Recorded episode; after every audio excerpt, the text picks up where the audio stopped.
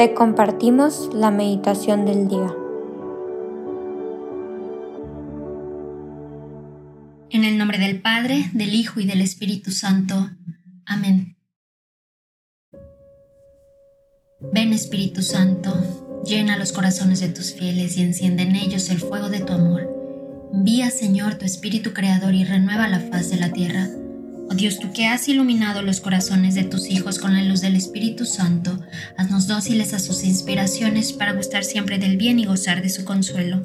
En nombre de Cristo nuestro Señor. Amén. Hoy, en especial, quisiera invitarles a que me acompañen a dar gracias a María en esta semana del aniversario de meditación del día, agradecer por el acompañamiento y por el corazón precioso de todos nuestros predicadores que a lo largo de estos años nos han compartido en, en su amor, en su caminar con Cristo, sus enseñanzas, sus luces. Y te los encomendamos hoy muy en especial, María. Dios te salve María, llena eres de gracia, el Señor es contigo. Bendita eres entre todas las mujeres y bendito es el fruto de tu vientre, Jesús.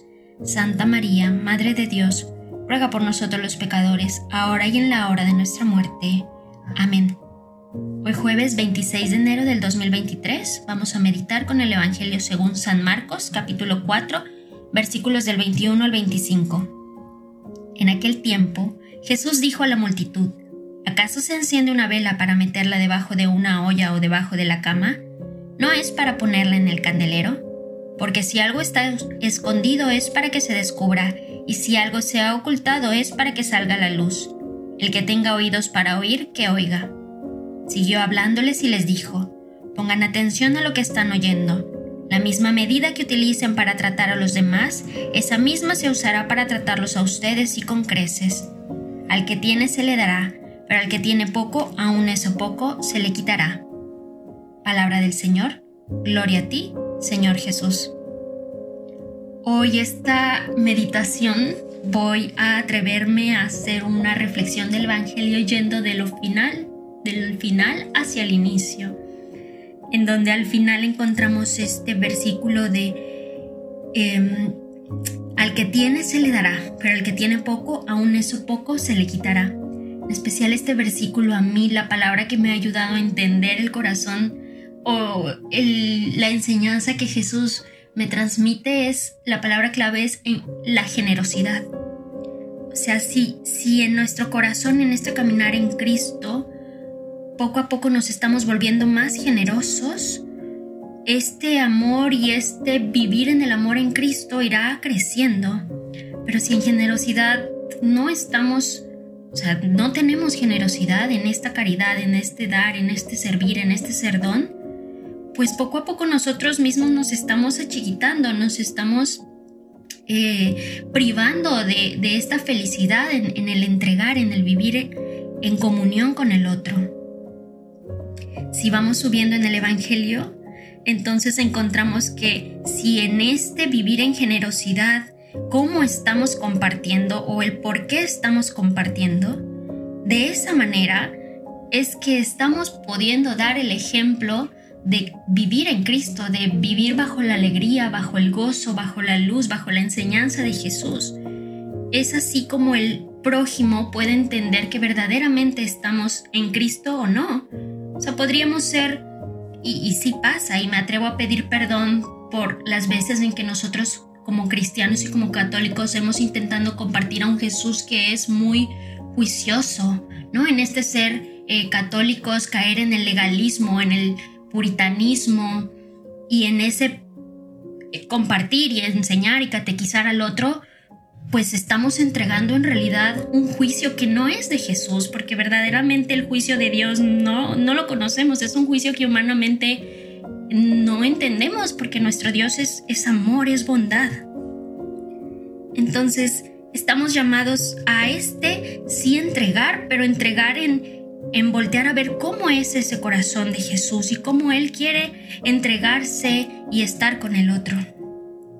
Y luego entonces seguimos encontrando en el Evangelio que hay cosas que se pueden eh, esconder, yo lo encontré como distinto entre el esconder y el ocultar, ¿no? Esconder es algo que es tan valioso que está guardado, está preservado y sin embargo, aunque sea valioso, está llamado a ser descubierto, a que sea visto justo a esto, a que sea compartido, a que salga.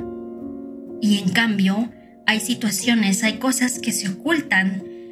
Eh, por ejemplo, pues sí, el pecado, eh, la maldad, el, egoísmo, que está llamado a que eh, sea llenado de luz, que también pueda ser expuesto para que, para que quienes a su alrededor puedan, por ejemplo, a una persona que vive en pecado, que vive en, en dolor, que no quiere mostrar su debilidad, que al externar pueda ser consolado con, con amor, con luz, con generosidad del prójimo. Y así, poco a poco, pues no, este, no vivamos con miedos, con inseguridades, con cosas ocultas, ¿no? Y como cristianos en este verdaderamente creerle a Cristo, eh, eh, debemos entender que estamos llamados a ser una luz, a ser compartidos, no, no a quedarnos debajo de una olla o debajo de la cama eh, sintiendo la mejor comunión entre Jesús y yo en nuestro momento de oración y, y, cuando yo voy a la capilla, Él y yo, que sí, definitivamente de ahí también nosotros individualmente llenamos el corazón, alimentamos esta luz. Pero en realidad el llamado es a vivir en esta comunión, en esta comunidad. Y a veces, como les decía, el poder compartir este vivir en Cristo con el prójimo es difícil porque estamos llamadas a llamados a defender la verdad de Cristo, que es lo que el mundo no quiere escuchar. Y que lo primero que va a sentir el prójimo al decirle, eh, lo que defendemos en Cristo va, a sentirse rechazado, ¿no? Enjuiciado. Y sin embargo, estamos llamados a eso, estamos llamados a creerle a Cristo, a caminar en Cristo, a defender lo que la vida defiende y lo que el, el sí, la religión católica hoy defiende y protege y custodia, como la familia, la vida, Em, la bondad, el verdaderamente ver al prójimo y aceptarle sí como es, pero mostrar la verdad de Jesús, el camino de Jesús. Y en realidad hoy, y me disculpo si en algún momento dejé algo por ahí sin amarrar, pero recordemos que el vivir verdaderamente bajo el camino de Jesús implica dejarnos irradiar por su luz para poco a poco que esa flamita se vuelva más grande y entonces salir y compartirla con el prójimo en generosidad. La invitación es pues que puedas salir, convivir, estar en el mundo, pero sin verdaderamente ser del mundo.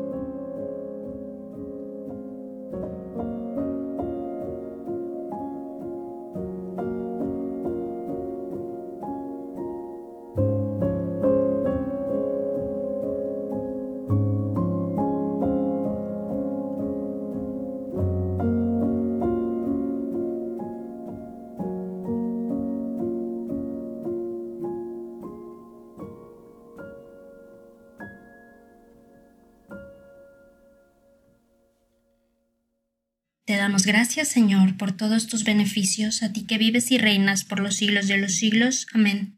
Cristo Rey nuestro, venga tu reino. María, Reina de los Apóstoles, enséñanos a orar. En el nombre del Padre, del Hijo y del Espíritu Santo.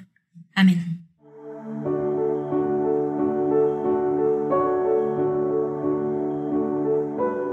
Señor, que seas tú quien siempre reine en nuestros corazones los invitamos a que se queden en diálogo con Él.